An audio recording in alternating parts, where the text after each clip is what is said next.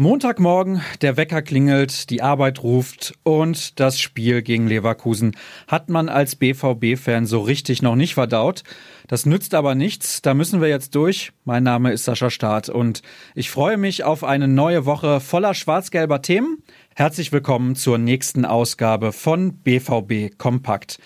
Der Sturm hatte am Sonntag alles im Griff. Orkan Sabine fegte durch den Ruhrpott und sorgte für zahlreiche Einschränkungen womit wir direkt bei der Borussia wären. Gegen Leverkusen am Samstag legte da auch der Sturm mächtig los. Die Dortmunder hatten aber mal wieder erhebliche Defizite in der Defensive.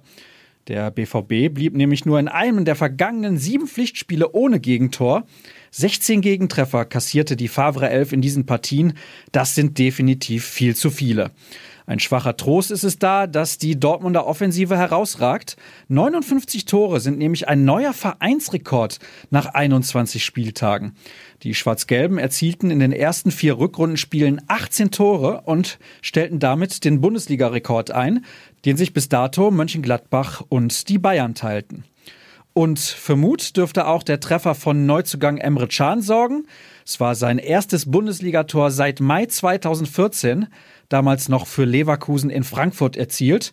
Der Allrounder traf jetzt direkt mit seinem ersten Torschuss für den BVB und gleich ziemlich besonders, denn für Can war es nicht nur sein erst fünfter Bundesligatreffer insgesamt, sondern zum ersten Mal überhaupt traf er auch von außerhalb des Strafraums. Mats Hummels hingegen ist der einzige Spieler, der in den vergangenen zwölf Bundesligaspielzeiten immer mindestens einmal getroffen hat. 15 seiner 23 Bundesligatore erzielte er per Kopf. Für den BVB war es sein erstes Tor seit April 2016, damals in der Europa League gegen Liverpool und sein erster Bundesligatreffer seit Dezember 2015, damals gegen Frankfurt. Mehr Fakten rund um den BVB hat Florian Gröger für euch zusammengetragen. Die Profis haben übrigens gestern nur leicht trainiert und waren auch nicht die ganze Zeit auf dem Platz. Wegen des Sturms hatte der BVB bereits angekündigt, dass die Einheit nicht öffentlich sein würde, weil zum Teil auch viel gar nicht im Freien absolviert wurde. Bitter ist allerdings, Julian Brandt konnte weder auslaufen noch trainieren. Gegen seinen Ex-Club hat er sich nämlich eine Außenbandverletzung im rechten Sprunggelenk zugezogen. Er wurde ja auch zur Halbzeit ausgewechselt. Wie lange er genau fehlen wird, steht noch nicht fest.